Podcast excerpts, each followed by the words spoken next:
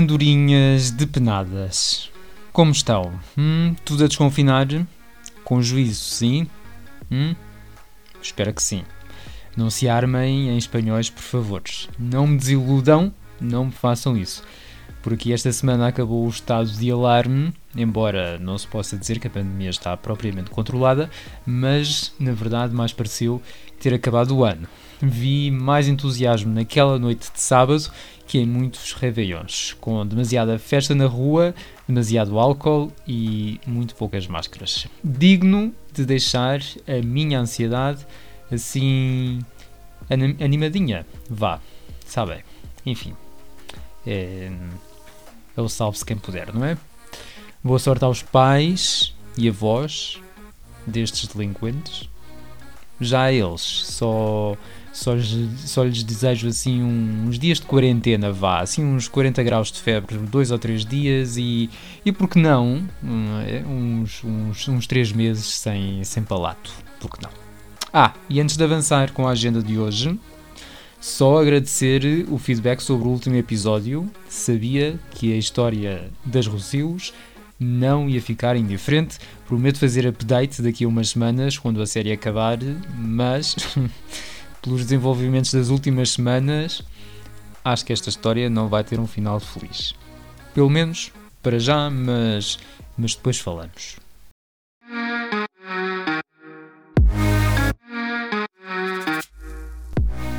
Bom, estamos em maio, mês da saúde mental, e por isso pareceu-me bem trazer este tema hoje, mais positivo que a nuvem negra da, da semana passada.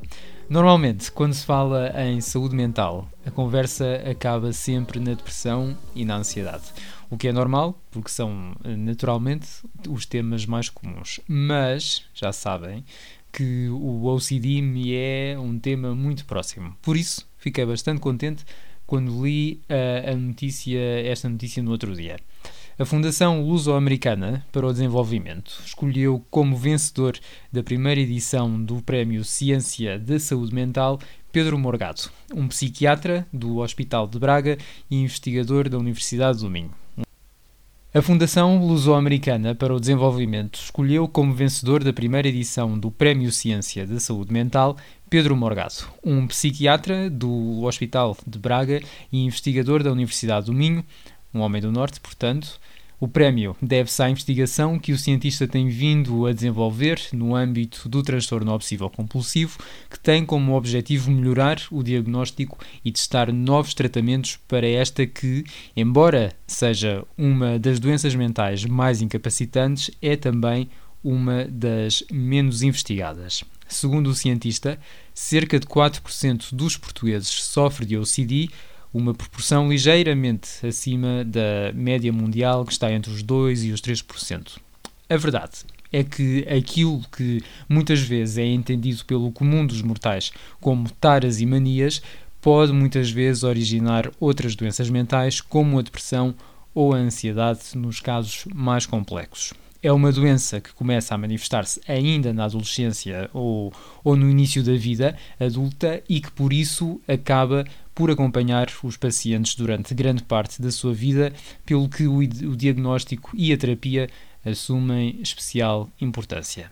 O prémio no valor de 300 mil euros, vai financiar esta investigação em duas frentes. A primeira, ao nível do diagnóstico, através de ressonâncias magnéticas para avaliar a resposta dos doentes aos tratamentos mais convencionais, e a segunda frente, ao nível do tratamento propriamente dito, ou seja, o cientista criou um ensaio clínico para testar um medicamento que é usado para doentes com Parkinson, mas aplicado agora ao tratamento da OCD.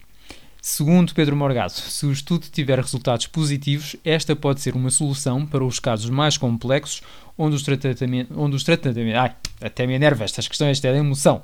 Onde os tratamentos convencionais não tenham os resultados desejados. Tratamentos estes que, segundo o cientista, apenas tratam cerca de 50% dos doentes.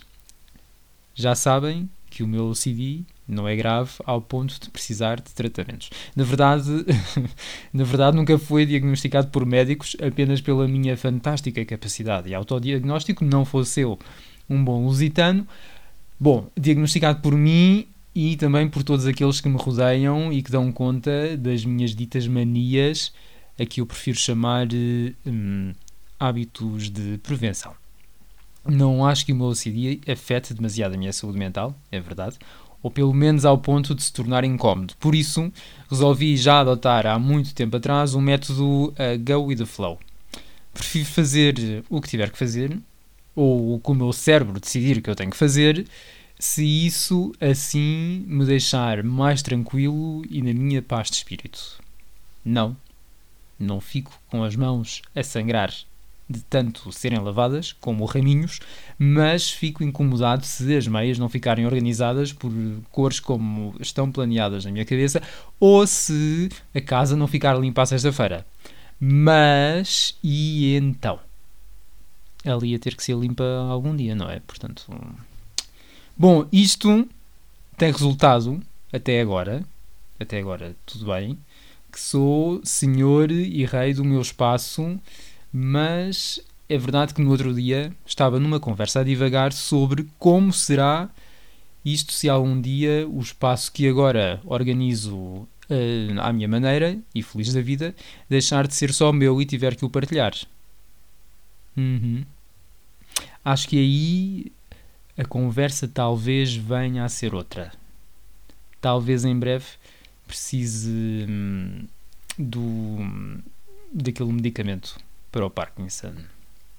Mas até, até tal evento acontecer, que não será certamente em breve, portanto, o doutor tem tempo de o testar onde entender e daqui a uns meses envio-lhe, uns meses, uns anos, uns tempos, sei lá quando, envio-lhe envio uma mensagem para, para ver como vai o estudo.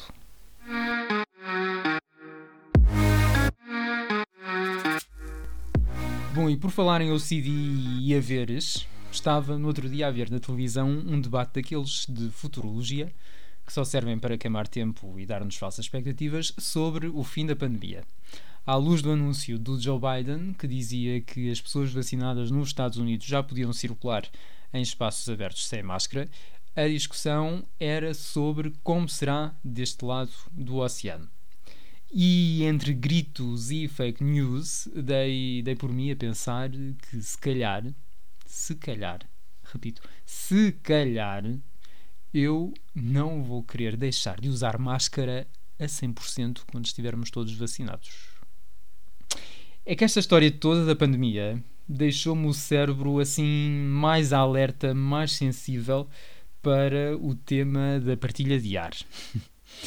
nunca tinha pensado antes que a história do ar é de todos é mesmo das maiores, das maiores verdades universais de todo o sempre. E eu, que gosto muito da ideia do que é meu é meu, o que é teu é teu, não adoro esta ideia de, de partilhar ares. Não é, não é que o queira todo para mim. Óbvio que não, mas é, quem não o quiser, uh, aqui estou. Mas a ideia de inspirar o ar, de inspirar o ar que sai de dentro dos pulmões de outra pessoa. Hum, hum, fica assim. meio enjoado, sabem? Especialmente quando são sítios mais isolados, é mais nesses casos que estou a pensar. Estou a pensar, por exemplo, em transportes públicos aviões, comboios, metros, metros. Eu não ando de metro já desde que começou a pandemia e só de me lembrar que quando lá andava, sabem, daqueles dias de frio e chuva em que entrava tudo no metro em hora de ponta a ofegar e a transpirar por causa das cinco camadas de roupa que têm em cima numa carruagem onde o ar-condicionado está nos mínimos, se estiver a funcionar eu eu acho mesmo que vou pensar seriamente em ficar eh, com a máscara para a vida, talvez. Talvez. Vamos ver, vamos ver como é que isto evolui. Não quero, de todo, com isto influenciar a vossa vida, ok? De todo. Cada um faz o que entender, mas só de imaginar aquelas gotículas de suor alheio a escorrerem pelas vossas narinas adentro. Ah!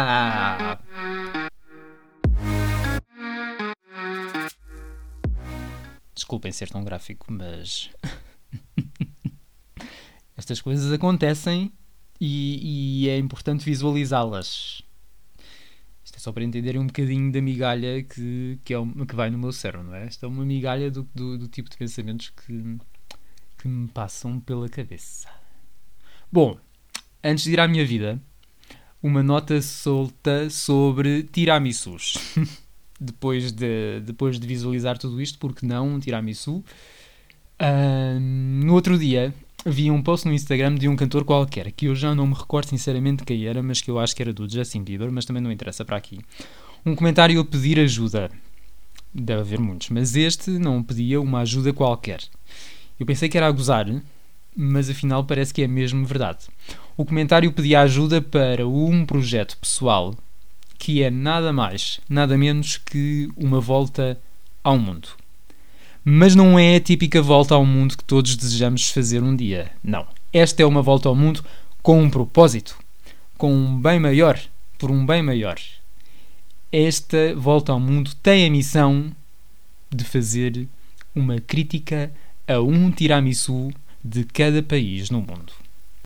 E a viagem já começou, começou, mas eu não sei quando é que acabou. Para já há crítica feita a quatro tiramisus de quatro países diferentes: Irlanda, Itália, Alemanha e Polónia. As críticas têm sido publicadas no Instagram da conta que tem o nome tiramisu hashtag guy, perdão, tiramisu underscore guy, assim é que é, o perfil, para já, só tem 4 reviews, mas, mas já tem mais de 12 mil seguidores, portanto a coisa promete. A última viagem é que foi feita há 7 meses, em novembro, portanto não sei bem o que é que aconteceu entretanto. Espero que nada de mal. Espero que seja só assim uma paragem técnica por causa da pandemia ou por falta de financiamento, que é muito provável também, porque não parece que o Justin Bieber tenha ajudado a realizar este sonho que em sendo concretizado, eu tenho para mim que nos poderia dar uma ajuda bastante grande a todos e a poupar muito scroll no TripAdvisor. Mas pronto. Tiramisu nunca foi das minhas sobremesas favoritas, mas é verdade que agora, à falta do bolo de bolacha da minha mãe, marchava. Agora ia, até porque é quase hora de jantar. O que também marchava, mas não agora, porque agora acho que vou fazer um jejum, é polvo. Não estou capaz de, de comer polvo nos próximos tempos. Vi finalmente o My Octopus Teacher, o filme que ganhou o Oscar para melhor documentário nos Oscars uh, este ano. Eu pensava que a única coisa que me faria chorar por um polvo era um tabuleiro gigante e bem preenchido de polvo alagreiro assim com umas batatas a murro, mas afinal estava enganado. Que lindo! Que bonito! A sério, eu não faço ideia do que é real e do que é ficção naquele documentário. Tenho muitas dúvidas, mas se me vou preocupar com isso? Não. Não vou. Porque é tão bonito. Eu, eu digo que, vou confessar que me emocionei mais com aquilo do que com o Nomadland, que ganhou o Oscar de melhor filme uh, este ano também, e que a única coisa que me deu, a única coisa que me fez sentir foi sono. Vejam os dois, já agora, e, e depois contem-me.